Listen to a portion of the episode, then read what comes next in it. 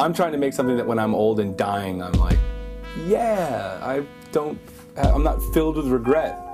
I'm, you know, I'm, I kind of did the right thing and and kind of believe to a certain degree that I'm not so singular that if I make things that I'm proud of, other people will like them too, to a certain degree. Like I'm not so unusual that no one else will gravitate towards what I like. Hi und hallo zu Track 17, der Musikpodcast Feature 24 mit Albert Koch. Hallo Christopher. Und mir Christopher Hunold. Alles Gute kommt von oben, selbst wenn es der Tod ist. Deshalb sprechen wir im heutigen Feature über das Label Death from Above, kurz DFA Records, anlässlich des 20. Geburtstags und gehen den Weg der New Yorker Hitschmiede anhand von 17 Songs durch, die wir für am besten, Schrägstrich, am wichtigsten halten. Das wird sich so ein bisschen die Waage halten. Bevor wir das machen, möchte ich natürlich wissen, was hast du zuletzt gehört und ist irgendwas dabei, was nicht auf DFA erschienen ist?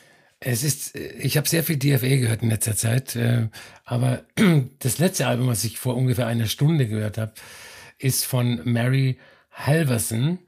Äh, das heißt Amaryllis und Belladonna. Also eigentlich sind es zwei Alben, ähm, sind das zwei Alben veröffentlicht worden, aber ähm, auf Vinyl als Doppel-LP praktischerweise, dass man nicht zweimal irgendwie 25 Euro zahlen muss.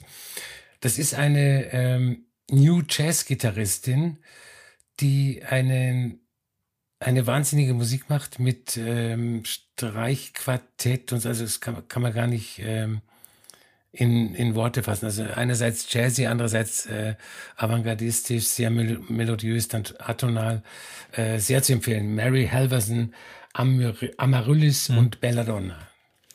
Jazzy, vielleicht ein gutes Stichwort, auch wenn ich in eine andere Ecke gehe. Was ich vorhin noch zuletzt gehört habe, war Third Eye Vision, ein Anfang der 90er erschienenes Album des äh, Rap-Kollektivs Hieroglyphics ähm, ist ein Kollektiv, was Anfang der 90er von äh, Dell, der Funky Homo Sapien, gegründet wurde. Ein Musiker, den ich an sich äh, eh sehr schätze. Aber ich habe mich noch nie mit allem so richtig beschäftigt, was er so gemacht hat.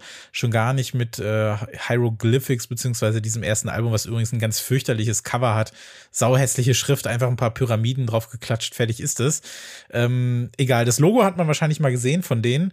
Äh, ist ein super Album, schon ein Kind seiner Zeit, aber dieses ganze Ensemble funktioniert erstaunlich erstaunlich gut zusammen, hat dann eben auch so eine Jazz-Fusion-Mix-Mischung mit ein paar elektronischen Gitarren, so Boom Bap, ist eine relativ spezielle Platte. Äh, wie gesagt, definitiv Kind seiner Zeit, hat mir aber ganz gut gefallen. Third Eye Vision von Hieroglyphics. Too old to be new, too new to be classic. Das ist äh, der Slogan von äh, DFA. Findest du, das ist ein äh, passender Name? Äh, er war zumindest, sagen wir mal, in den Nullerjahren ein passender Name, aber mittlerweile kann man äh, DFA schon als Classic-Label bezeichnen.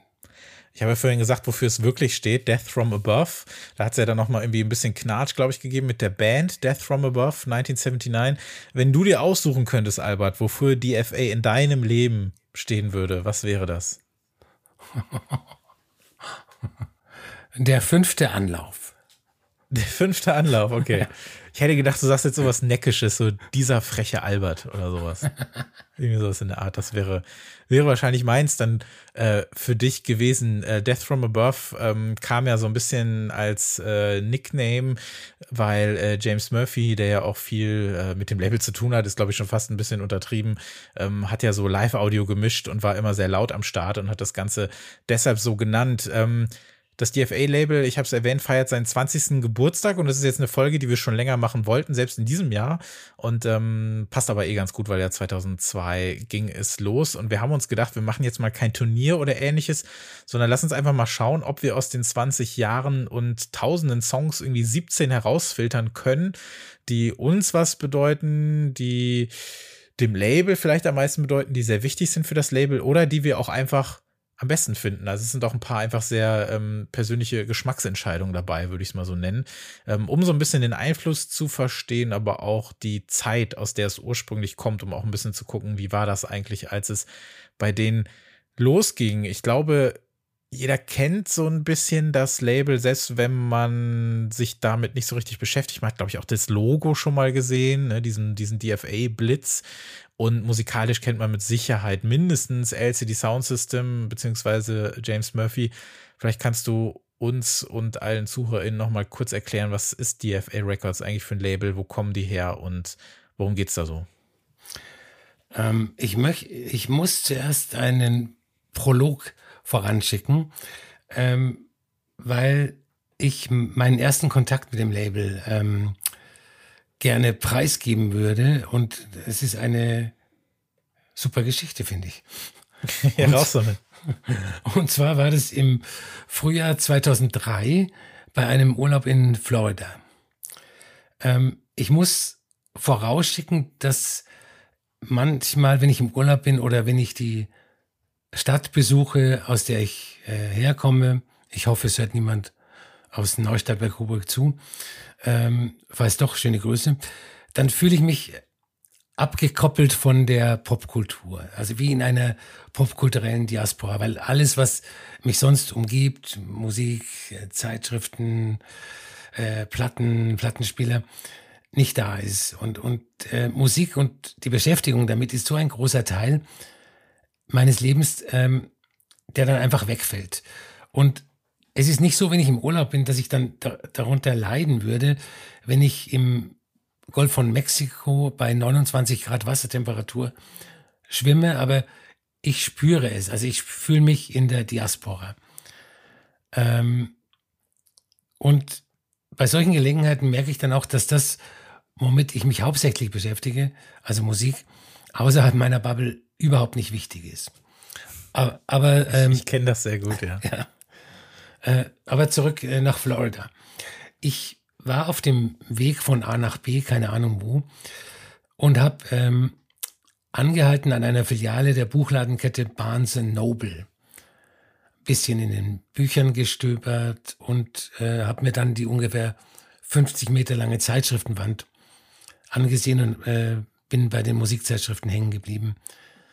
Und da stand die neueste Ausgabe von Music mit Z. Das äh, war eine englische Zeitschrift für elektronische Dance Music. Äh, und auf dem Cover hat eine CD geklebt, die meine Aufmerksamkeit erregt hat. Ähm, ich habe das Heft gekauft. Ich bin also auf den Marketing-Gag auf, der, auf dem Magazincover klebt eine CD reingefallen. Und die CD hieß Music Presents Disco Punk, Dance to the Underground. Eine Mix-CD von äh, Tim Sweeney, der nicht direkt zur DFA gehört, aber äh, aus, aus dem Umfeld äh, von DFA stammt. Mit äh, Tracks von DFA X, LCD Sound System, Beat Connection, The Rapture, House of Jealous Lovers ähm, und mit DFA-Remixen von Metro Era, Radio 4 und Fischerspooner und ein paar Tracks, die nichts mit DFA zu tun haben, aber musikalisch verwandt sind. Blake Group zum Beispiel. Ich habe die Zeitschrift mitgenommen und die, die, CD für den Rest des Urlaubs immer wieder gehört. Und ähm, ich habe mich in der popkulturellen Diaspora wieder verbunden mit dem Pop gefühlt. Und ähm, ab da habe ich natürlich auf DFA-Releases geachtet und ähm, war für mich glaube ich, das wichtigste Label der Nullerjahre. Ähm, jetzt zu DFA. Ähm, äh, du hast ja schon erwähnt, im äh, Death from Above.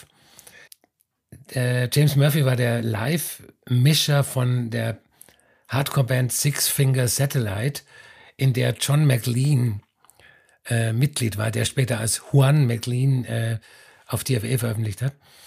Und äh, Murphy muss halt den Sound so laut äh, aufgedreht haben, dass ähm, es muss höllisch laut gewesen sein. Und, das, und daher kam dieser Ausdruck, äh, Death from Above.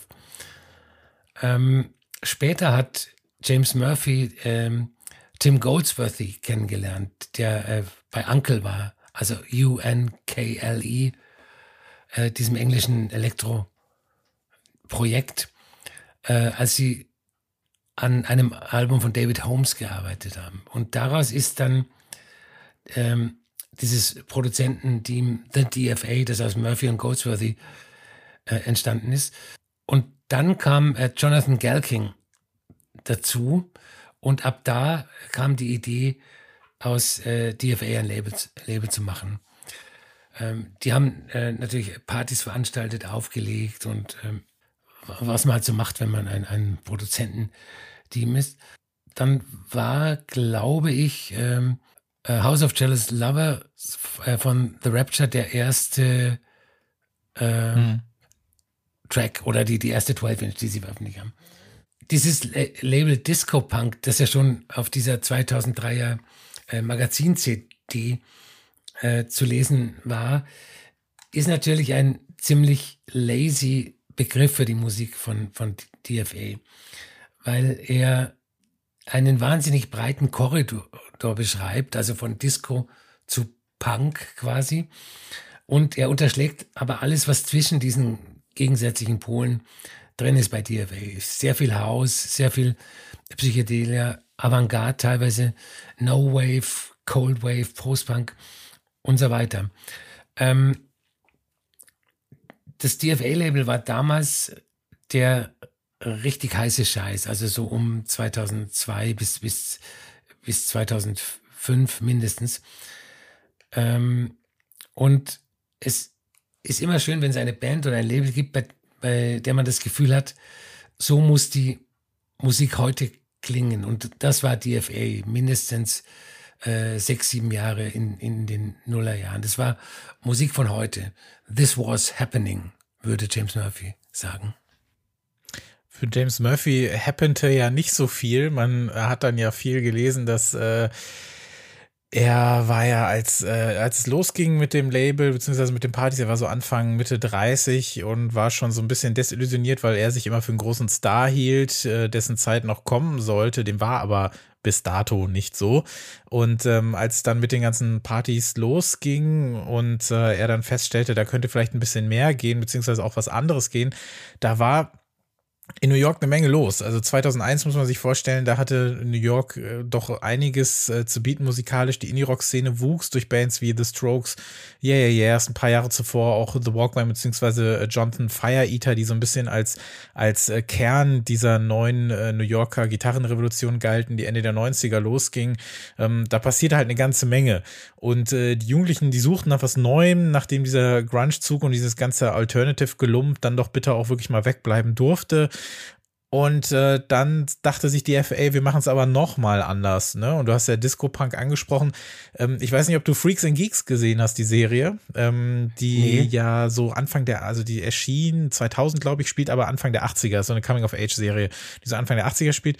Und ähm, da war es so, dass die ganzen gitarrenverrückten Jugendlichen halt in einer Folge, äh, das war halt, das waren halt so sich gegenüberstehende Fraktionen. Die einen waren Disco, die anderen waren halt wirklich Rock und äh, Disco war komplett verpönt. Und ich finde es ganz cool, dass sie das hier zusammenbringen, genauso wie sie zu einem Zeitpunkt, in dem gerade Gitarrenmusik so groß war und alles elektronische beziehungsweise Techno und House zumindest in New York nicht so eine große Rolle spielen durfte, weil es nicht cool war, dass sie auch das quasi dahin geholt haben, um das so ein bisschen zu vermengen und wieder was anderes zu machen das ist gerade dann, wird das interessant, wenn wir gleich äh, über den ersten Song sprechen werden. Ähm, House of Jealous Lovers von äh, The Rapture. Ich glaube, die kommen aus Australien und waren dann in New York, waren schon, die hatten schon ein Album draußen, waren bei Sub Pop und ähm, wurden dann, haben dann irgendwie auch in New York nur in ihrem Van geschlafen und waren dann irgendwie so ein bisschen in der Szene unterwegs und äh, lernten dann auch Murphy und Goldsworthy kennen und die haben The Rapture davon überzeugt, ihre Demo, die sie da hatten von House of Jealous Lovers, ähm, zu produzieren, um zu sagen, so ja, wir haben eine Idee, wir wollen da was ganz anderes draus machen, wir wollen diesen, diesen äh, Garage äh, wollen wir zu was ganz anderem machen, wir wollen da so einen Dance Punk Disco Track, was auch immer draus machen und äh, das fand zum Beispiel ja ihr Label Sub Pop richtig, richtig scheiße. Nachdem sie gehört haben, was, äh, was DFA daraus gemacht hat, haben die einfach gesagt, so, nee, das bringen wir nicht raus, auf Wiedersehen. Also das kann man sich heute, glaube ich, überhaupt nicht mehr vorstellen, dass das so weit weg war von dem, was die da hören wollten. Das wäre heute ja wahrscheinlich ja umgekehrt, dass sie gesagt haben, das klingt uns so viel nach Gitarrenrock, ja. äh, da ist bitte die Tür. Aber ähm, Murphy und Goldsworthy haben darin eben was gesehen, beziehungsweise was gehört. Die haben, äh, ich musste ähm, noch eine popkulturelle äh, Referenz hier einmal reinwerfen. Es gibt diesen wunderbaren Saturday Night Live Sketch mit ähm, beziehungsweise über über äh, Blue Oyster Cult, die äh, quasi da ähm, hier Don't Fear the Reaper aufgenommen haben und in dem Song ist ja die Kuhglocke sehr präsent. Und äh, Christopher Walken äh, spielt den äh, Musikproduzenten, der immer reinkommt und dann äh, sagt so, nee, Leute, ich brauche mehr, mehr Cowbell. Es ist einfach viel zu wenig. Es geht einfach nicht. Und irgendwann sagt er, äh, guess what? I got a fever and the only prescription is more Cowbell. Und da muss ich dann auch bei äh, The Rapture House of Jealous Lovers dran denken, weil das ja so präsent ist. Mhm. Aber ich finde es halt richtig, richtig geil. Ich finde ähm, finde es äh, sehr cool, wie sie es geschafft haben, da so diesen, so, so, so ein Techno-Bass reinzubauen, ähm, wie die Drums so zerhackt wurden, wie die Hi-Hats, glaube ich, rückwärts abgespielt wurden, ist es, glaube ich. Ja, so ein, so ein richtig fetter, aber gleichzeitig auch luftiger Track entstanden ist, der, glaube ich, sinnbildlich ist für das, was mit DFA noch so passieren sollte. Ne? The Rapture sind für mich die DFA-Band, auf der der Begriff Disco-Punk am besten zutrifft. Äh, vor allem auf das Album Echoes und da vor allem eben auf äh, House of äh, Jealous Lovers. Mhm.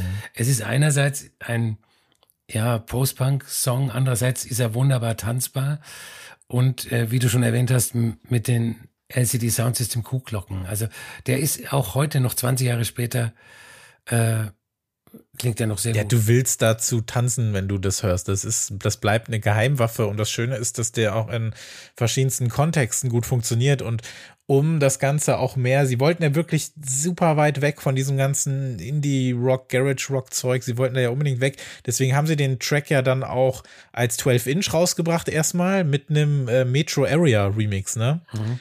Ähm, auf der B-Seite, um wirklich zu zeigen, nee, das ist, it's not your typical äh, äh, Rock-Record, sondern nee, das ist wirklich was anderes, das ist wirklich was Neues.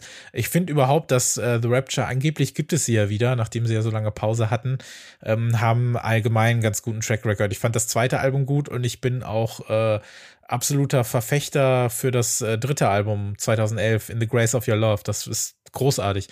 Was ja dann wieder auf DFA sogar erschien, ne? Vor genau. zehn Jahren, ungefähr elf Jahren, ja. ja.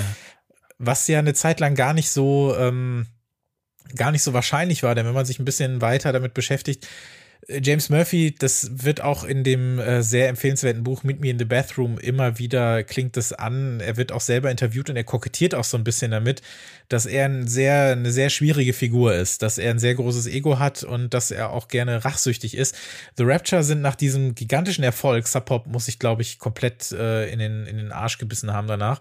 Nach dem großen Erfolg äh, fing so das Wettbieten an und sie landeten bei Virgin. Jetzt kann man dazu sagen, dass DFA da noch so einen Deal mit aushandelte. Die haben dann noch ein bisschen Kohle gekriegt und die haben dann sich auch, äh, hatten dann so einen Deal mit EMI, glaube ich, ne, dass die dann immer so, das geht wieder zu sehr ins Detail mit wer hat jetzt was vertrieben und wer durfte wie was produzieren, aber DFA wollte unbedingt weitermachen mit äh, The Rapture, aber die sind dann halt eben abgehauen für eine Menge Geld. Und ähm, James Murphy fand das so kacke, dass er sich gedacht hat, nee, ich werde jetzt mein Projekt LCD Sound System so LCD Sound System so groß machen, äh, dass ich The Rapture buchstäblich vernichten möchte. Das war wohl so, hm. äh, das war wohl so sein Ding. Tim Goldsworthy hat es auch gesagt.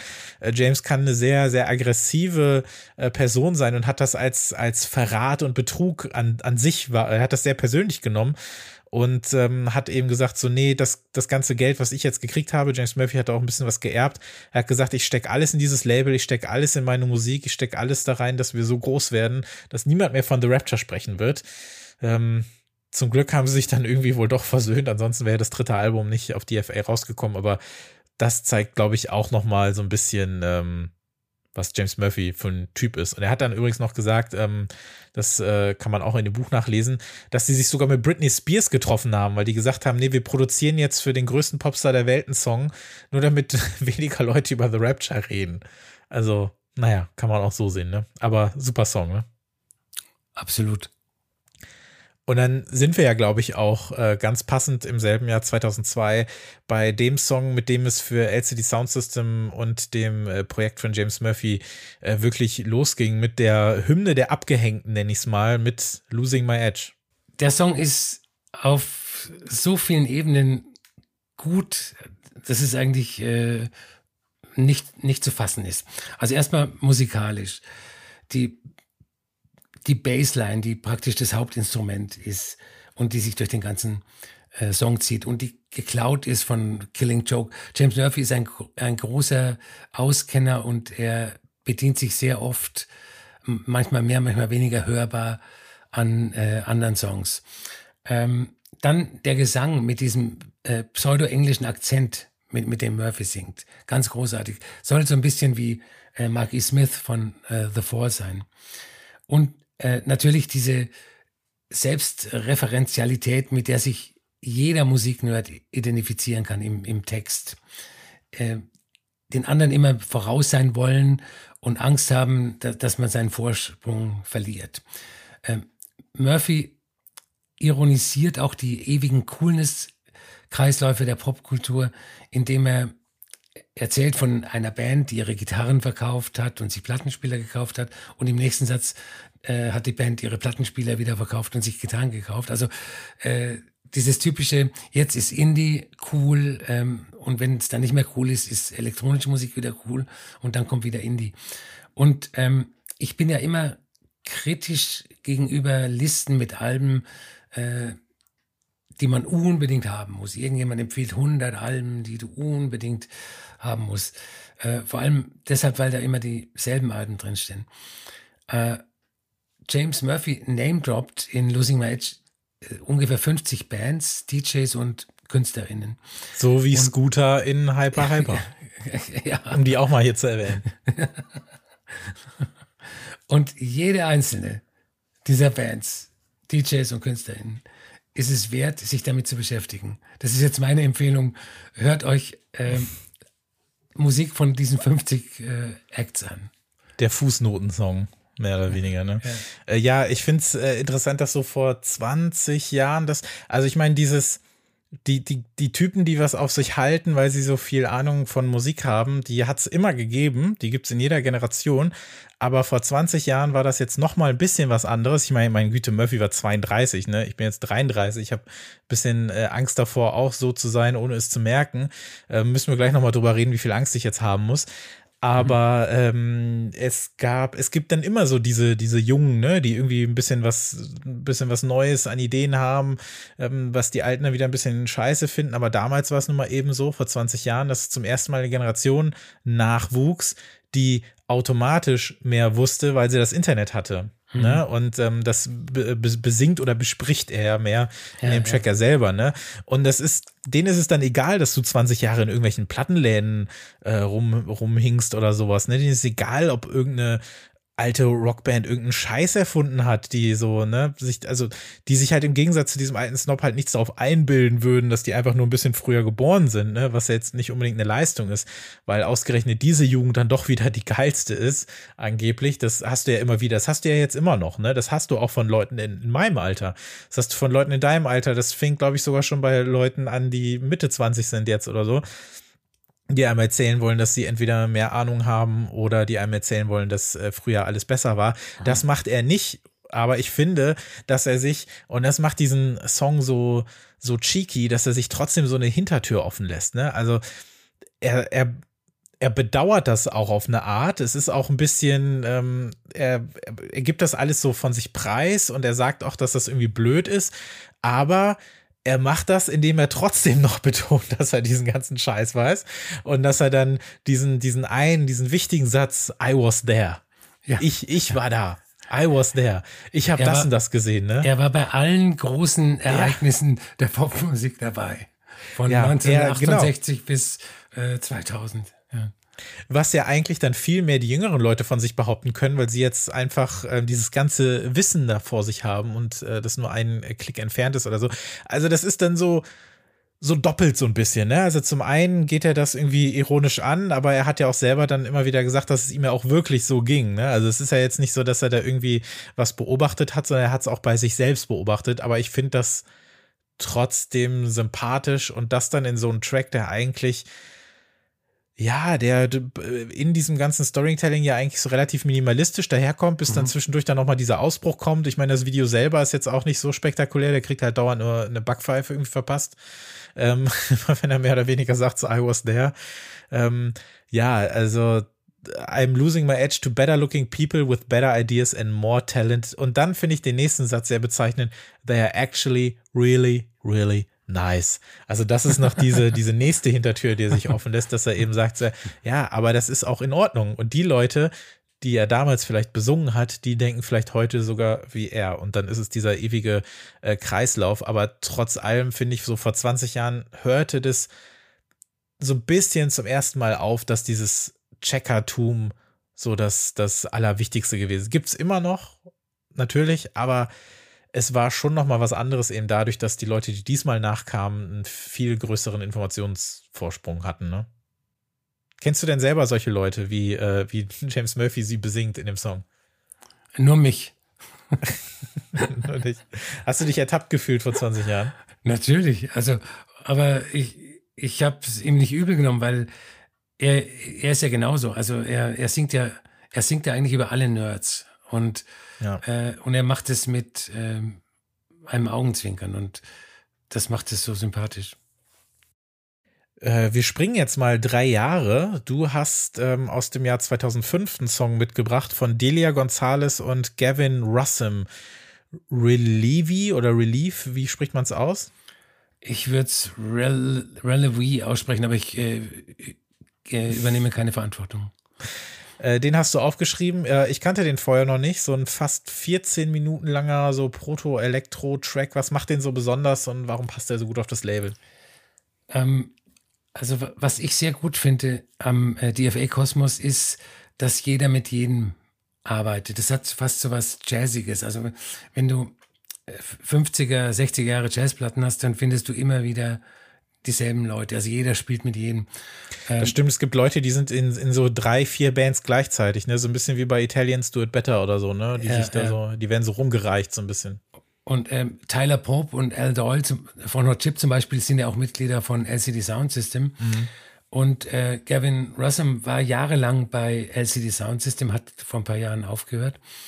Und äh, sie hat Anfang zusammen mit äh, Delia Gonzalez im Duo gearbeitet. Delia Gonzalez hat auch zwei Platten später dann auf äh, DFA veröffentlicht. Und ähm, der Track stammt vom äh, Debütalbum The Days of Mars und ist so eine Art ähm, Space Psychedelic Electronica in der Tradition von so frühen deutschen Synthesizer-Pionieren aus den 70ern. Und auch das ist DFA. Und, und damals, äh, 2005, hatten die noch nicht so viele Veröffentlichungen. Äh, und das ist halt sehr, sehr weit entfernt von dem Begriff Disco-Punk. Äh, was auch zu DFA gehört, äh, sind die Remixe. Ähm, DFA Remix stand, glaube ich, so Mitte der Nullerjahre hinter sehr, sehr vielen Tracks, äh, zu denen man tanzen konnte. Es gab ja auch noch eine eigene The DFA Remixes Compilation und ähm, sie haben auch Leute geremixt, die selber sehr gut remixen. Deswegen haben wir uns ja jetzt noch für, äh, ebenfalls aus dem Jahr 2005, für den DFA-Remix von Another Excuse von Soulwax entschieden. Ähm, kannst du vielleicht noch ein bisschen was dazu erzählen, warum DFA auch als äh, Remix-Artist, also Goldsworthy und ähm, äh, Murphy, so relevant gewesen sind in der Zeit? Ja, also genau aus dem Grund, ähm, den du gerade genannt hast, weil sie äh, damals eigentlich Gott und die Welt Remix haben, so von 2004 bis äh, 2006. Ähm, Gorilla, Gorillas äh, Metro Area Hot Chip. Oh ja, der, äh, der von Gorillas, so zwölf Minuten, großartig, ja. ja. ja. Mhm. Äh, Goldfrapp, David Bowie dann äh, Anfang der, der 10er Jahre. Und ähm, sie haben halt jeden DFA-Remix ihre eigene Handschrift verpasst. Also, und das merkt man ganz gut bei Another Excuse. Das ist ja der Remix ähm, des Soulwax-Tracks äh, NY Excuse. Mhm. Und der ist im Original ein sehr schwer rockender Electronic-Track. Also der schon ähm, Richtung der damals sehr beliebten Justice und Simeon Mobile Disco. Mhm. Und äh, im Remix wird er ein bisschen weniger noisy. Nancy Wang von ähm, LCD Sound System singt.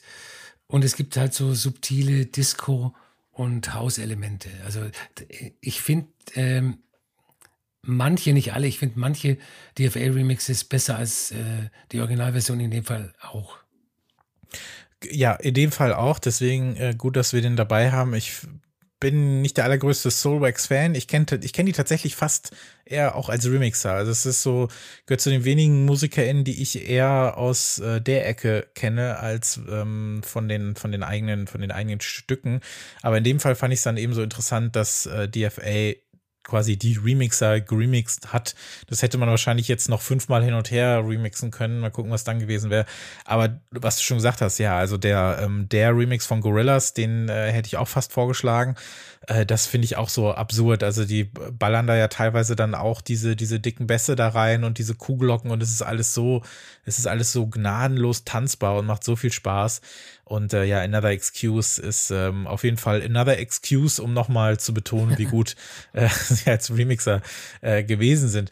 Ähm, ich glaube, mit dem nächsten Song, ich sag, also schummeln ist falsch, ne? Aber es ist vielleicht so eine, so eine kleine Hintertür, die wir uns aufmachen. Aber ich hätte es mir nicht verziehen, wenn wir nicht auch über Hot Chip sprechen würden in dem Kontext. Denn ähm, ich glaube, zumindest die ersten nee, Quatsch, das erste Album war ja Coming On Strong, aber das zweite, quasi The Warning und das dritte, äh, Made in the Dark, die erschienen, glaube ich, in Amerika zumindest über DFA, ne?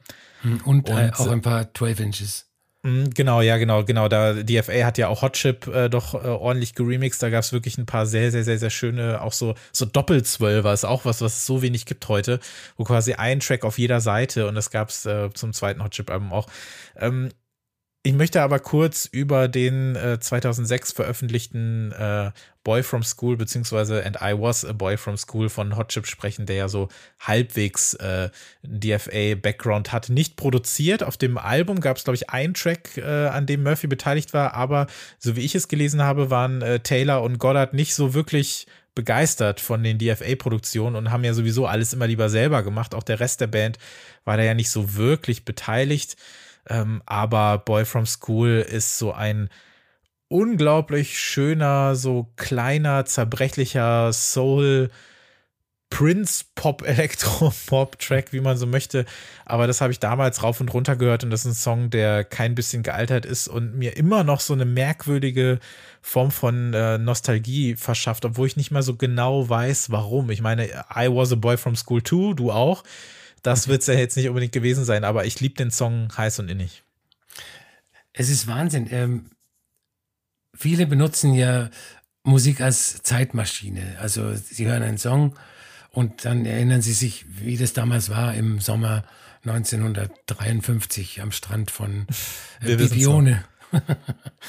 und äh, dieser Song äh, versetzt mich auf der Stelle äh, in die damalige Zeit. Ich weiß nicht warum. Äh, das ist natürlich ein Muster an Popsong. Äh, der, der leicht melancholische Gesang von Alexis Taylor, der, ähm, der Text auch, der auch ähm, wieder von verlorenen Menschen zeugt. Dann dieses dezent elektronische Backing. Äh, das ja für mich einer der definierenden Songs der Nullerjahre. Und ich bin übrigens ähm, durch DFA auf ähm, Hot Chip mhm. gekommen. Ich habe irgendwann mal im Internet ähm, den, Rem den DFA-Remix von Just Like We Breakdown ähm, gefunden, in Anführungszeichen. Und äh, das war lange bevor das Album kam. Also die, der Remix ähm, kam mhm. lang, also längere Zeit vor The Warning. Und ähm, der Song ist ja auch fantastisch. Also und so bin ich auf Hot Chip gekommen. Ja, und jetzt sitze ich hier. der Weg hatte ich, äh, hatte ich hier zu Track 17 geführt. Aber wir müssen mal in irgendeinem Kontext, müssen wir uns ein Thema suchen oder sonst irgendwas, um nochmal über äh, Hot Chip äh, zu sprechen. Vielleicht ja über das neue Album, aber dann reden wir über das neue Album, ähm, was ja auch okay ist. Aber irgendwie, ich will auch über Made in the Dark sprechen. Das finde ich auch so toll. Mhm. Das, ich, äh, und The Warning, ähm, ja. Und du kannst es ja jetzt, äh, wenn du übrigens, äh, wie viele Exemplare hast du von The Warning? Wenn du eins verkaufen möchtest, sag gerne Bescheid. Das ist so unfassbar teuer. Ich habe leider nur eins. Ja, es ist unerträglich. Das ist ähm, mit am längsten auf meiner Discogs äh, Wantlist. Aber 2006 habe ich mich nicht so irre viel mit Plattenkäufen beschäftigt, sondern halt auch eben äh, mehr CDs mir geholt und habe das Ding deswegen nur in Anführungszeichen, ist ja alles wurscht, aber ich hätte das so gern mal auf Platte, aber es ist ja, ey, keine Ahnung, warum das nicht nochmal rauskommt. Also, ja. warum, warum wird das nicht nochmal aufgelegt? Ich verstehe es gar nicht. Letztes Jahr wäre es schön 15 Jahre, 15-jähriges äh, hätte man, hätte man gerne machen können, aber leider kostet das Ding immer über 100 Euro, wenn man es holen ja. will. Also, was mich immer ein bisschen gestört hat, ist, ähm, das Cover. Ich genau, ich, ich fand ja. das CD-Cover viel besser ja, als das. Ist es auch. Als das Album, dieses Schwarz, äh, fürchterlich. Ja, kannst du zwar alles irgendwie schön anpacken und so, aber meine Güte, ist ja eh nur in der Hülle. Nee, aber es stimmt schon. Ich hätte tatsächlich auch gerne das, äh, das Originalcover. Noch ein Grund mehr für einen Repress. Also, genau. wer auch immer dafür verantwortlich ist, vielleicht liegt es auch daran, dass sich keiner verantwortlich fühlt, diese Dinger rauszubringen, weil da irgendwie fünf Labels beteiligt sind oder so. Ähm, keine Ahnung, aber nichtsdestotrotz, ist natürlich ein, ein sensationeller Song. Und jetzt sind wir musikalisch noch mal ein bisschen woanders, ne? Und zwar in der äh, Prince Horn Dance School mit You Are the Space Invader. Großartiger Song, erschien äh, kurz nach Hot Chip, so Ende 06, Anfang 07, da gab es dann auch das erste Album. Äh, super minimalistischer, ja, ist ja, ich meine, wird ja eh nur von zwei Personen gespielt, die Musik, das hört man auch, ne? Also auch so sehr so luftiger. Also ich habe das Gefühl, da, da ist so viel Platz für irgendwas, aber es soll einfach nicht rein und stattdessen hast du einfach nur diese, diese kleine Gitarre, du hast ähm, Schlagzeug und äh, du hast zwei Stimmen. Warum ist das so aufregend trotzdem? Also mich hat es damals äh, umgehauen. Äh, also schon die Single, ich habe mir die Single äh, für 7,50 Euro gekauft, was damals viel Geld war. Heute zahlst du, glaube ich, 15 Euro für eine 7-Inch. Ähm, und ja, äh, wieder ein, ein anderes, eine andere musikalische Farbe auf, auf dem Label. Also man kann es ja eigentlich als Indie-Rock bezeichnen. Es erinnert ein bisschen an The Fall und erinnert, ist das falsche Wort, aber es klingt so wie die Sleaford Mods, so ähnlich, die dann Jahre später aufgekommen sind. Nur in gut. Ja, ja, weil die Sleaford Mods, da hat man, äh, die sind irgendwie so ein One-Trick, One-Trick-Pony. Irgendwann hat man, ganz schlimm. hat man das dann auch verstanden. Mhm. Und was noch dazu kommt, dass sie in einer Zeit, in der der, in der die Indie-Crowd ähm, am meisten an einem hedonistischen Lifestyle interessiert war, da haben äh, Prince on Dance School hochpolitische und sozialkritische Texte gemacht. Und ähm, in der Band gibt es die absolute Geschlechterparität, ein Mann, eine Frau und beide straight out of the working class. Äh, ich muss wieder eine Empfehlung abgeben. Hört euch diesen Song an, hört euch dieses Album an und hört euch äh, die anderen drei Alben von Prince, and, anderen zwei Alben von Prince and Dance School äh, an, hört die alle an und findet es ganz großartig. Und da kann ich auch noch eine gute Nachricht ähm, verbreiten. Ich habe neulich auf dem äh, Instagram-Account von äh, Prince and Dance School gesehen, dass sie ähm, den Vertrag über ein viertes Album bei DFA unterschrieben haben. Ich weiß noch nicht, wann das äh, erscheinen wird. Okay, also soll es immerhin sowohl mit der Band als auch mit DFA weitergehen. Darüber werden wir ja auch nochmal sprechen. Äh, von mir auch eine totale Empfehlung, weil das Musik ist, die ich nicht so häufig in der Form zu hören kriege und dann auch noch auf DFA, was ja dann durchaus nochmal ein paar, also in dem Fall sind das ja dann durchaus nochmal ein paar äh, ruhigere Töne, die da äh, angeschlagen werden und hat was unerträglich Cooles, ohne dass es, dass es wirklich darauf anlegt. Und da ja. Äh, kann ich immer eine Menge mit anfangen und das geht halt einfach total auf. Was auch aufging, ist, glaube ich, so einer der größten Crossover-Hits, in dem Sinne Crossover, dass DFA nochmal so einen richtigen Hit im Sinne von Hit, Hit, Hit hatte. Und zwar in, ähm, im Sinne von äh, Blind äh, von Hercules and Love Affair. Der Song, also ich glaube, das ganze Album sowieso, aber der Song im Speziellen lief auch auf jeder Indie-Party rauf und runter, hat es aber auch in ganz viele andere Arten von Clubs geschafft habe ich sehr gemocht, wenngleich ich sagen muss, dass, äh, wenn wir hier über Remixe sprechen, finde ich ganz persönlich, mag ich diesen so, diesen fast schnulzigen Frankie Knuckles Remix mhm. sogar noch lieber, muss ich ganz ja, ehrlich sagen. Ja. Ist ein Projekt von äh, Andrew Butler und ähm, hat äh, hier den Track äh, Blind darauf zu hören Anoni, die ehemalige Frontfrau von Anthony and the Johnsons. Und äh, hier war Disco aber doch sehr deutlich rauszuhören, ne? Ja, also ein du hast die Indie-Partys äh, angesprochen. Ich habe den selber, das war damals zu meiner Auflegzeit. Ich habe den äh, selber damals bei Indie-Partys gespielt und die Leute sind ausgeflippt. Also die Disco hat äh, die Indie-Party überstrahlt. Ähm, es ist, äh, weil du den Frankie Knuckles äh, Remix ansprichst, es ist ein äh, eigentlich ein Oldschool-Song zwischen Disco und House. Und das ist genau die Zeit, in der äh, Frankie Knuckles ähm, angefangen hat. Und mhm. ähm, wahrscheinlich hat er deshalb auch seine, ähm, seinen guten Draht zu diesem Song gehabt, dass er diesen wunderbaren Remix hat herstellen können. Ähm, ich, die, wenn ich diese Bläser höre, dann äh, mhm. da brauche ich echt nichts mehr. Wahnsinn, da kriege ich heute heut noch Gänsehaut. Und ähm, was ich ein bisschen schade finde, ist, dass Annie Butler gleich am Anfang mit der ähm, stärksten Besetzung seines äh, Ever-Changing Projects äh, mit ähm, Anoni, hast du gesagt, Nomi war dabei, mhm. Kim Foxman, äh, eigentlich sein Pulver verschossen hat. Also er hat, ich glaube, es gibt noch fünf weitere Alben und die sind all, die können alle dem Debütalbum und äh, vor allem dem Song Blind nicht das Wasser reichen. Ja. Das habe ich dann auch erst später festgestellt. Ich dachte auch immer, dass äh, Anoni komplett zum Line-Up gehört. Mir war gar nicht klar, wer ist jetzt für was wie verantwortlich, bis ich das dann auch festgestellt habe. Aber wie du schon sagtest, ich glaube, von den Sachen, die danach kamen, haben, glaube ich, die wenigsten äh, wirklich was mitbekommen. Ganz im Gegensatz natürlich zu dem, was äh, James Murphy währenddessen noch so macht.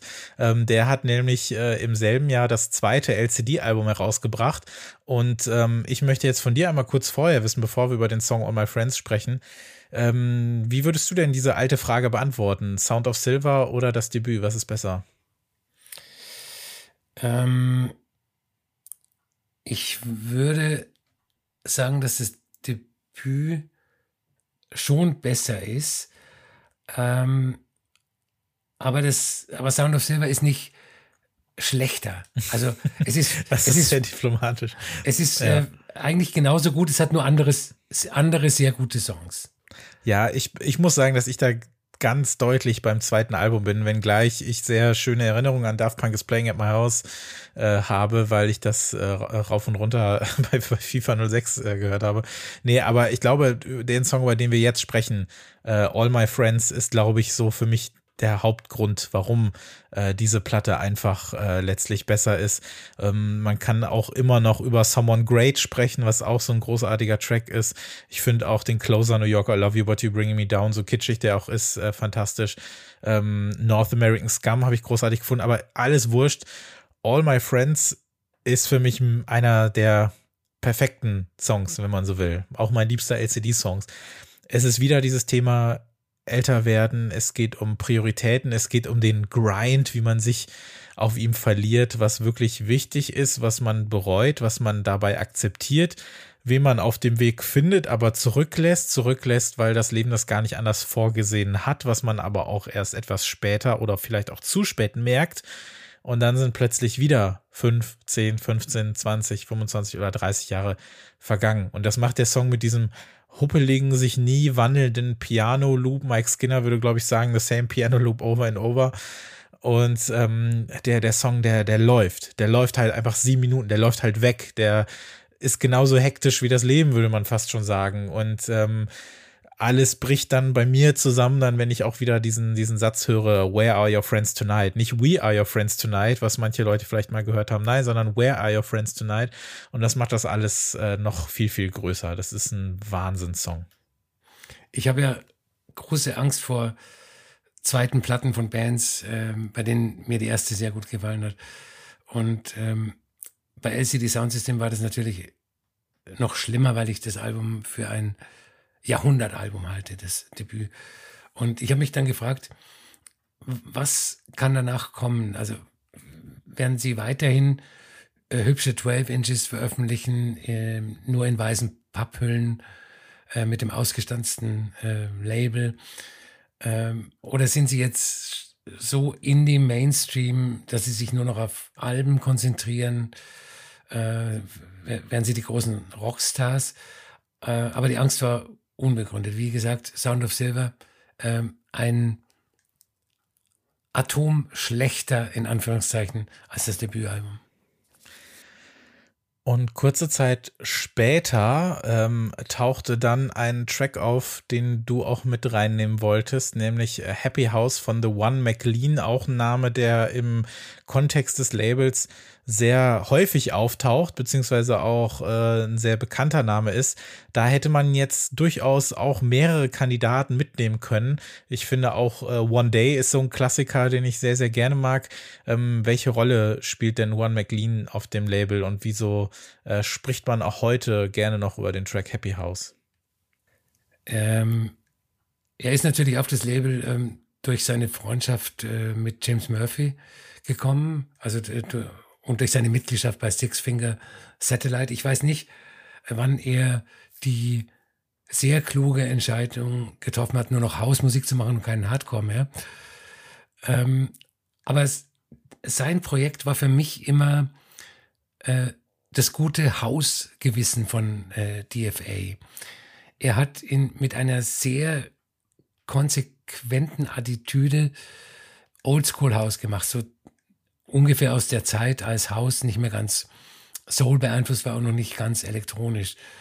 Und äh, auch oft äh, mit ähm, Gesang, also Nancy Wang, die LCD Sound System Frau, ist äh, sehr oft zu singen, auch, äh, auch in Happy House.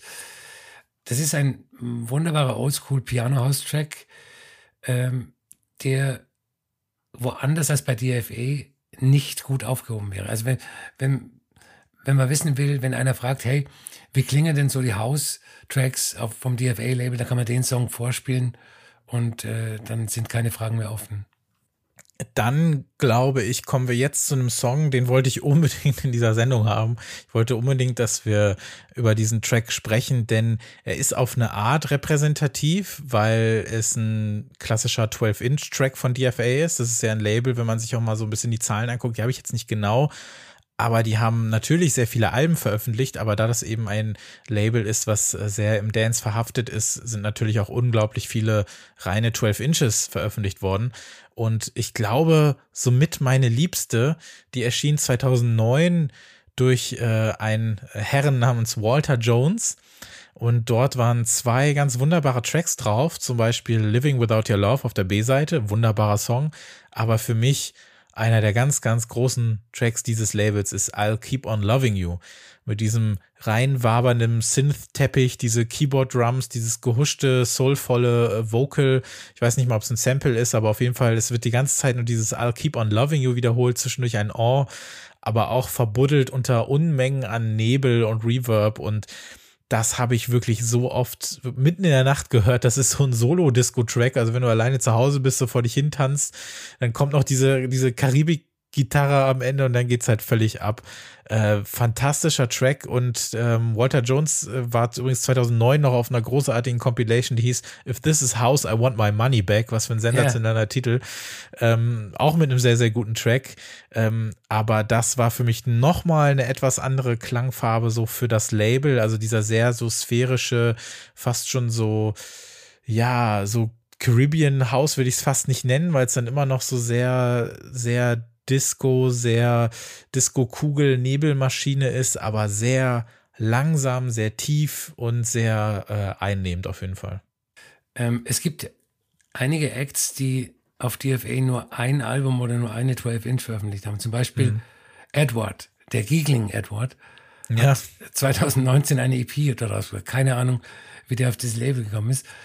Und ähm, Walter Jones, der leider im vergangenen Jahr gestorben ist, Oh, hat, das wusste ich gar nicht. Hat, äh, hat nur diese eine 12-Inch veröffentlicht und ähm, ein wunderbarer Haustrack. Also ich, ich finde diese, diese elastische Bassline so, so ja. schön und, und äh, dann die synthetischen Streiche im Hintergrund. Also sagen wir so, man kann Happy House und, und I'll Keep on Loving You Leuten vorspielen, die wissen wollen, wie House auf DFA klingt.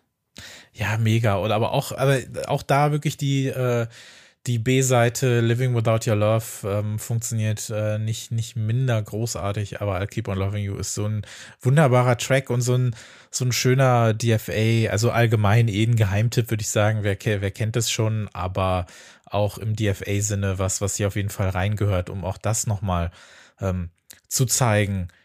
Dann kommen jetzt äh, zwei Tracks, bei der eine Person, glaube ich, eine sehr große Rolle spielt. Äh, Gabian Rainer Russom. Und zwar zuerst mit dem Track Death Tunnel von Black Meteoric Star, auch 2009 erschienen. Mhm. Ähm, sie hat dann, nachdem sie sich äh, die Zusammenarbeit äh, mit Delia Gonzalez beendet hat, äh, sich diesem Projekt gewidmet, Black, Meteor Black Meteoric Star. Und ähm, im Gegensatz zu dieser Psychedelic-Elektronik äh, mit äh, Delia Gonzalez ist die Musik hier auf äh, Death Tunnel mehr hausig, fast schon Techno, also teilweise äh, härter und äh, hat aber auch sehr viele Effekte aus der äh, psychedelischen Ahnengalerie. Also auch wieder eine andere Klangfarbe auf, auf DFA, wenn man so will. Und äh, dann ging es ja 2010 mit äh, The Crystal Arc, The City Never Sleeps weiter. Ja, das ist äh, auch ein neues, das ist auch ein ähm, Projekt von Gavin Russell, zusammen mit der Sängerin Viva Ruiz. The City Never Sleeps ist dann eher so ein Stück dunkle Avant-Synthesizer-Popmusik und äh, das zeigt auch, dass es durchaus Sinn ergibt, wenn eine Künstlerin äh, verschiedenen Projekten verschiedene Namen gibt, mhm. wenn diese verschiedenen Projekte auch äh, unterschiedliche Arten von Musik machen. Das ist, glaube ich, nicht nur, ähm, heute nenne ich mein Projekt The Crystal Arc, morgen ähm, whatever. Ich glaube, das hat auch sehr viel mit der, mit der Musik zu tun, der, der Projekt. Mhm. Ja, fand ich auch dann ganz interessant. Gut, dass die jetzt auch direkt nacheinander äh, passen in unserer Liste. Ähm, von den beiden war ich, ich war sehr angetan von Death Tunnel, ähm, dieser, dieser sehr trockene, so Acid House Track. Das Album, was ja auch nur sechs Tracks hatte, wurde auf analogem Tape aufgenommen. Es hat, deshalb hat es so diesen leicht scheppernden Rausch-Sound, mhm. so auch in den Hi-Hats. So ein, so ein Chicago House Track, in dem gar nicht so viel passiert, aber ich habe es doch äh, echt schätzen gelernt. Das ist einer der ähm, paar Tracks, den ich auch vorher noch gar nicht kannte, im Gegensatz zu The City Never Sleeps. Ähm, ja, das hat halt eben diesen, diesen auch nicht enden wollenden, so ratternden, tiefbrummenden Aufbau, aber fand ich halt, da ist so ein gewisser Glam-Faktor irgendwie drin in diesem Track, den fand ich ganz mhm. cool. Das ist wirklich so Musik, die so drei Uhr morgens, äh, wirklich nachts in einem Club läuft. Jetzt sind wir zwar schon im Jahr 2010, aber wo wir ja gerade gelandet sind, ist ja das Ende der Dekade der Nullerjahre. Und da war ja DFA wirklich ein ein super präsentes Label, auch wenn man sich mal diese ganzen Listen durchguckt. Ähm, bei Pitchfork alleine war All My Friends auch auf Platz zwei der besten Tracks der Dekade. Äh, die Alben tauchten überall in den Listen auf, also sei es jetzt LCD Sound System oder auch super, super viele äh, Tracks einfach, die, die da veröffentlicht wurden. Warum glaubst du, war DFA in den Nullerjahren insgesamt auch so erfolgreich beziehungsweise auch so stilprägend. Du hast ja vorhin auch schon angesprochen, das passte so ein bisschen in die Zeit rein, als auch dann dieser ja Elektro-Clash, ich fast mal sagen, losging, auch wenn die musikalisch ja nicht viel miteinander zu tun hatten, aber trotzdem hat man dann ja so gemerkt, okay, die Indie-Kids haben jetzt auch mal Bock zu was anderem zu tanzen. Ich glaube, dass äh, James Murphy das Momentum erwischt hat. Äh, nicht nur mit der Musik, also die Musik war natürlich ausschlaggebend. Die Leute wollten vielleicht wieder was anderes hören als das, was man ihnen dann äh, ein paar Jahre lang vorgesetzt hat. Aber auch mit der, mit der ganzen ähm, Identität des Labels. Das fängt ja schon bei dem Logo an. Das, du hast vorhin erwähnt, dieser äh, handgezeichnete Blitz mit den Buchstaben DFA drin. Mhm. Das, das äh, der auch überall im Zusammenhang mit dem Label zu sehen war, auf Compilations, auf den Labels der, der 12 Inches. Das hat für eine sehr starke Identität gesorgt. Du hast sofort gewusst, okay, das ist äh, eine neue ähm, DFA 12 Inch. Und auch diese, ähm, was wahrscheinlich an, an James Murphys ähm, Pop-Nerdism liegt, dass äh, die 12, die meisten 12 Inches ohne Cover erschienen also ohne Covermotiv erschienen sind. Es gibt einige, aber die meisten sind ähm, äh, so White Label mäßig nur in einer weißen oder manchmal schwarzen Papphülle ähm, erschienen. Das, das sind alles so Sachen, die das Gesamtbild ausmachen. Musik, Label, Identität. Und das hat, glaube ich, dafür gesorgt, äh, dass das Label in den Nullern the shit war. Ähm, jetzt kommt meine krude Theorie, warum es in den Zehnern dann so leicht bergab gegangen ist. Du hast ja vorhin schon erwähnt, äh, dass James Murphy nicht unbedingt ein leichter Charakter ist. Ähm, 2009 ist ähm, äh, Tim Goldsworthy ausgestiegen und da gab es dann auch so juristische ähm, Auseinandersetzungen. Äh, Murphy hat Goldsworthy vorgeworfen, dass er ähm, Geld veruntreut hat, dass er die Firmenkreditkarte ähm, missbraucht hat und, und so weiter und so fort. Ich weiß gar nicht, wie es ausgegangen ist. Und dann in den Szenen äh, hat er auch noch Jonathan Galkin äh, rausgeekelt. Das heißt, ja. äh, ähm, aus dieser Dynamik dieser drei Leute, bei der jeder äh, für was anderes zuständig war in dem Label, ähm, ist keine Dynamik mehr geworden, sondern es war einfach nur noch James Murphy da. Ja, ähm, das mit äh, Galkin hätte ich sonst auch am Ende nochmal erwähnt, aber es ist tatsächlich so vor zwei Jahren, ähm, da erschien ja dann auch zuletzt überhaupt noch was vom DFA-Label. Ähm, wurde er einfach mehr oder weniger vor die Tür gesetzt, also buchstäblich. Also äh, James Murphy hat die Schlösser wechseln lassen, damit Gelke nicht mehr da reinkommt in das Büro. Und ähm, er hat es natürlich versucht, dann reinzukommen und hat ihm dann geschrieben, so sag mal, hast du die Schlösser äh, gewechselt? Und dann hat Murphy ihm gesagt, so ja, und ich bin auch ganz froh, dass ich das gemacht habe, weil äh, Murphy festgestellt haben möchte, dass eben dem Label immer wieder Geld fehlt, beziehungsweise also nicht, dass da Gelder veruntreut wurden, sondern dass es eher so darum ging, dass das Label halt sich durch sehr viel Geld durchbrennt. Also, dass wirklich das Geld nicht reinkommt, wie es reinkommen mhm. soll, dass vielleicht auch Gelke nicht mehr so diesen, diesen Touch hat oder das Ohr besser gesagt, weil immer gesagt wurde, wenn Gelkin was von was Gutes hört, dann wird das veröffentlicht. Dafür war er auch lange Zeit alleine verantwortlich, denn als es mit LCD Sound System richtig losging, hat sich James Murphy auch überhaupt nicht mehr um das Label gekümmert. Genau. Und es war nur noch Gelkin mit so einem jungen Mitarbeiter, der da auch zwei Jahre umsonst gearbeitet hat, weil er das Label so geil fand und da in dem Büro geschlafen hat.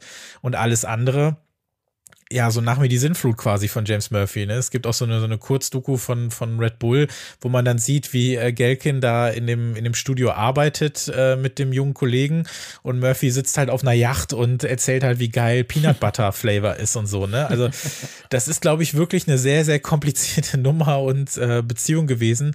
Ging im Falle Gelkin auch vor Gericht, weil Gelkin eben Murphy Brody, das ist auch einer, der das Label mitgegründet hat, weil der damals irgendwie Geld gekriegt hat, um das Studio zu bauen und sonst was alles alles und DFA halt eben verklagt hat. Ja, äh, Murphy sagte zwar dann irgendwann, er ist ein bisschen traurig darüber, wie das alles gelaufen ist, aber völlig egal, wie es dann ausgeht. Also sie weiß einfach, dass es da nicht mehr so richtig funktioniert hat und dass diese Charaktere nicht mehr so richtig funktioniert haben. Und jetzt muss man mal gucken, wie es da weitergeht. Nichtsdestotrotz finde ich, wir haben zwar jetzt auch, wir sind jetzt schon mit mehr als der Hälfte der Songs durch, wir haben uns ja auch mehr auf die Nullerjahre konzentriert wir haben ja jetzt noch ein paar sehr, sehr gute Songs aus den 10er Jahren, aber ich habe auch festgestellt beim Durchhören des Katalogs, beziehungsweise beim Recherchieren, was es noch so gegeben hat, wie viel gute Musik da trotzdem in den 10er Jahren noch herausgekommen ist. Und ich glaube, es hat wirklich viel auch damit zu tun, dass wenn mal was Neues kommt, ein neuer Trend da ist oder eine neue Art von Musik oder was weiß ich nicht was alles, dann ist das erstmal angesagt und dann mhm. schreibt Pitchfork darüber nicht mehr, sondern dann sind halt andere Genres mehr, äh, mehr drin und mehr drauf, weil ja auch DFA so seinen Stil so ein bisschen durchgezogen hat, was ich ihn ja auch hoch anrechne. Dieser Stil, das haben wir jetzt auch schon festgestellt, anhand der Songs, über die wir gesprochen haben, ist sehr, sehr, sehr, sehr vielfältig. Auch wenn man sagt, dass es so einen, so einen klassischen DFA-Sound irgendwie so ein bisschen gibt, so diese trockenen Drums und alles. Und äh, übrigens in einem Video wurde auch gezeigt, dass die so Mauspads nehmen, auseinanderschneiden und auf so die Drumsets äh, kleben, um da noch so ein bisschen diesen trockeneren Sound rauszukriegen ja, ist, glaube ich, wirklich alles eine sehr äh, komplexe Geschichte. Aber wie gerade schon gesagt, es gab ja in den 10er Jahren noch äh, ganz hervorragende Musik, unter anderem von äh, Factory Floor, Two Different Ways im Jahr 2011, so ein achtminütiger äh, Vocal Acid House Roller. Factory Floor aus London ähm, gehören eher so in die Post-Industrial, Prä-Techno, Dark, Disco, Elektro-Rock Abteilung von DFA, die nicht sehr groß ist, äh, muss, muss, ich sagen. Ähm, wer an die frühen New Order denkt bei dieser Band, der liegt nicht ganz falsch. Ähm, denn sie spielen ja schon mit ihrem Bandnamen äh, Factory Floor auf das äh, legendäre Factory Label aus Manchester an. Two Different Ways kann man hören, wenn man Industrial Musik gern mag, aber man kann es auch hören, wenn man Techno geschult ist. Das ist, äh, das gilt für das ganze Album äh, von Factory Floor. Das ist äh, eine sehr gute zwischen den Stühlen Musik. Ja, äh, habe ich dann auch gelesen, dass die auch anfangs eher so ein bisschen nach The Fall oder so klang und diesen Industrial Post-Wave-Einschlag. Das finde ich eigentlich ganz interessant, dass es da so viele Schnittpunkte eigentlich gibt zwischen Industrial Punk, aber eben auch House. Es gibt ja auch heute mhm. viele Labels, die diesen etwas, äh, ja, so leicht äh, wuchtigeren Sound noch spazieren tragen, so einen wuchtigeren, vielleicht manchmal auch so Lo-Fi. Äh, House, ich will das gar nicht aggressiv nennen, aber einfach dieses, dieses stampfige, laute Industrial, dass das auch viel äh, im Haus äh, gelagert ist. Das ähm, passt eigentlich auch wieder ganz gut, diese Verbindung und dann eben auch auf der Platte. Jetzt sind wir im Jahr 2012 und ich glaube, das ist die einzige 7-Inch, über die wir ja heute reden. Und auch wenn es in ganz, ganz großen Anführungszeichen nur eine 7-Inch ist und dementsprechend hier auch nur zwei Tracks drauf sind, glaube ich, dass das wirklich mein allerliebster DFA-Release überhaupt ist. Glaube ich schon. Das sind nämlich diese zwei ganz wunder wundervollen Tracks äh, des äh, in Berlin lebenden Kanadiers Dan Bowden. Die Tracks heißen Aaron und DP und ich habe mich hier vorrangig für den Track Aaron entschieden, aber ich hätte hier auch über beide sprechen können. Das sind so ganz, ganz merkwürdige, auch sehr soulvolle, ähm, so Minimal Pop Tracks äh, mit den wunderschönen äh, Lyrics Aaron, you smell like cum and touristic. So ein kleines versautes Kleinod ähm, von, von Dan Bowden. Alles so ein bisschen romantisch, so ein bisschen verslackt, aber auch so ein bisschen traurig irgendwie, aber auch so schön. Ich weiß nicht, dieser zarte Beat, dann dieser Hauch eines Saxophon-Solos noch da drin, finde ich einfach nur ganz, ganz, ganz, ganz, ganz, ganz wunderbar. Leider habe ich auch diese Platte äh, nie gekriegt, ähm, muss ich mal nachholen. Aber großartig. Denn Bowden hat danach ja auch noch ein Album veröffentlichen dürfen auf DFA, was auch sehr schön ist. Äh, macht mittlerweile, glaube ich, nicht mehr so wirklich Musik, was ein bisschen schade ist. Aber das ist so ein absoluter Highlight-Release auf dem Label gewesen, fand ich. Äh, Dan Bowden, glaube ich, der ähm, äh, postet äh, lustige Bilder mit ähm, Filtern auf Instagram, also wo er dann aussieht wie ein 80-jähriger Mann und so. Das macht er heute ja, noch. Ich, ich folge ihm auch, aber er soll mal wieder Musik rausbringen. Ja. Was soll denn das? Ähm, so aufs erste Hören passt ja äh, Aaron überhaupt nicht ins äh, DFA-Programm. Aber wir haben ja heute gelernt, dass ähm,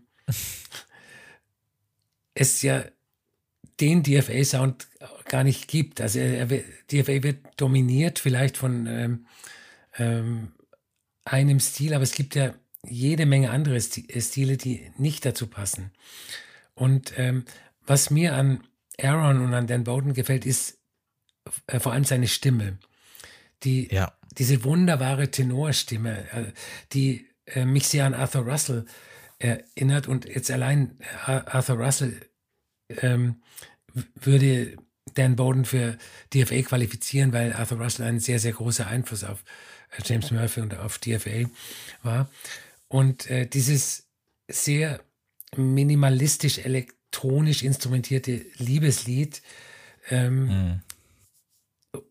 ich schwöre es, wenn dieser Song von einem Mainstream-Produzenten, also einem der 100 Produzenten, der, ja.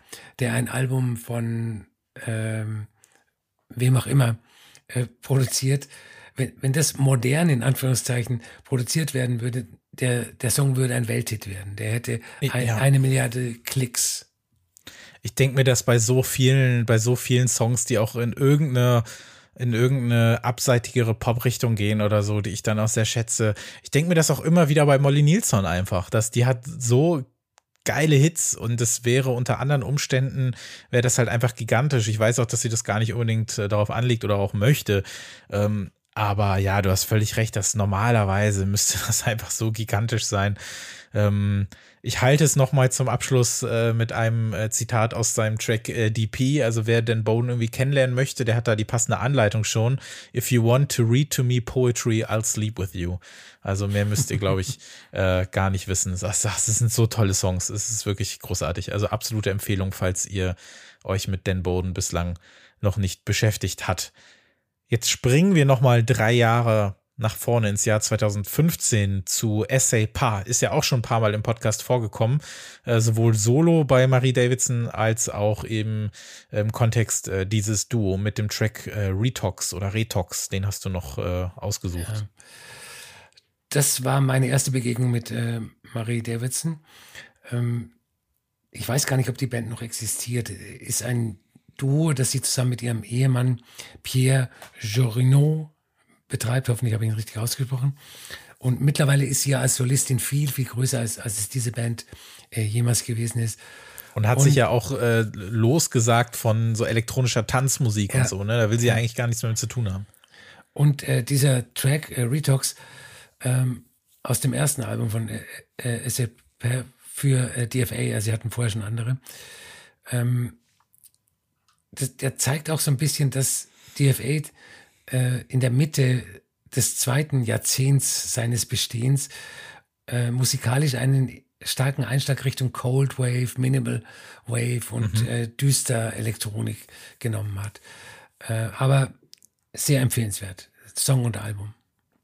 Ja, äh, das äh, passt auch genretechnisch so ein bisschen zu dem, was noch kommt. Wir haben noch zwei Tracks und über den jetzt folgenden äh, haben wir schon mal gesprochen, weil du damals die erste Single hast du mitgebracht äh, und dann haben wir auch über das ähm, selbstbetitelte Debütalbum gesprochen von einer Dame, die jetzt auch gerade ihr zweites Album rausgebracht hat, allerdings nicht mehr auf DFA, sondern auf Compact. Äh, die Rede ist von Annegret Fiedler, die sich Perel nennt und ihr Track Alles.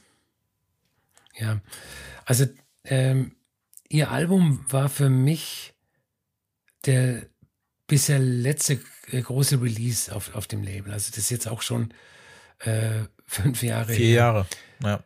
Äh, und äh, was mir an ihr so gut gefällt, ist, sie scheißt sich nichts, wie der Bayer sagt. Sie macht äh, Musik ohne auf irgendwelche Genregrenzen zu achten. Ähm, das sieht man auch an ihren DJ-Sets. Also da kommt dann irgendein äh, Euro-Disco-Schlager aus den 90ern zwischen zwei House-Tracks. Und ähm, alles, die, dieser Track ist für mich ein, eigentlich ein New Wave-Song, der äh, schon im Haus äh, grundiert ist und äh, mit Schlagereinflüssen. Den Schlager erkenne ich im Gesang und das ist überhaupt nicht negativ gemeint. Diese drei unterschiedlichen äh, Zutaten. Die, die Bassline erinnert mich so an, an The Forest von The Cure. Ähm, die mixt die zu einem perfekten Song zusammen. Ja.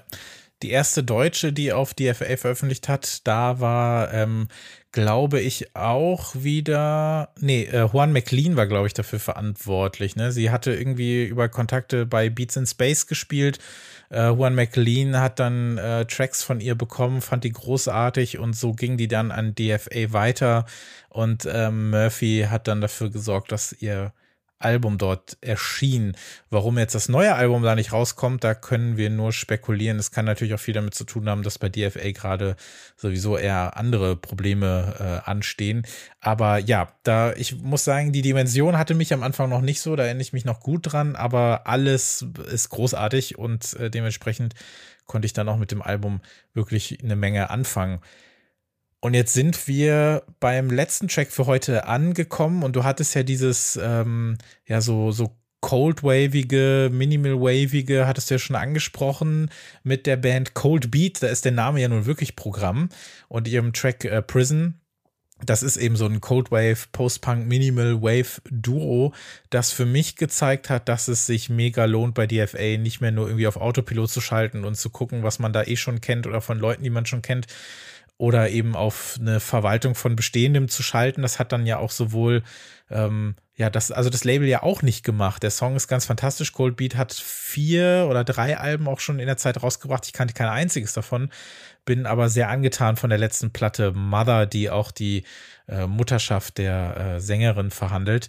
Und äh, das erschien 2020 und Prism ist eben, wie erwähnt, so einer dieser, dieser kalt tupfenden, aber sehr, sehr, sehr, sehr slicken Tracks, die ich super gerne höre. Und dementsprechend bin ich auch gespannt, was da ähm, weiterhin kommt. Äh, warst du mit denen vertraut vorher? Ich äh, habe ähm, das Album damals für Musikexpress äh, mhm. besprochen, aber ich habe die vorher auch nicht gekannt. Also ich bin mhm. praktisch über die DFA-Bemusterung äh, da dran gekommen. Äh, was ich an dem Album gut finde, ist, dass es sich anhört wie eine Synthese aus allen äh, DFA-Stilen. Also du hast dieses Cold-Wavige, äh, ein bisschen Indie, No-Wave, Einflüsse, Synth-Pop. Ähm, irgendwie mixen die alles zusammen. Ist leider untergegangen, das Album. Also auch in der Indie-Welt. Ja, wie so vieles einfach, ne, in den letzten Jahren auf DFA ist, ähm, fehlte so der ganz große Hit, der ganz große Hit, beziehungsweise die große Aufmerksamkeit, die kam wahrscheinlich durch das Comeback-Album von LCD 2017, mhm.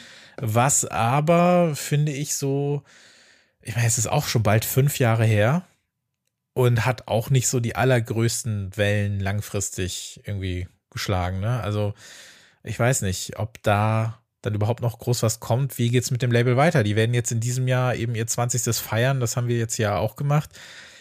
Ob da jetzt dann noch ein Release rauskommt, du hast ja gesagt, Prince Horn Dance School, da soll was kommen. Mhm. Es geht mit Sicherheit weiter, aber ich glaube, dass diese internen Probleme ähm, sicherlich auch so groß sind oder so groß äh, bleiben, dass auch vielleicht erstmal keine LCD-Musik rauskommt, dass jetzt erstmal nur diese Partys anstehen. Ich weiß es nicht.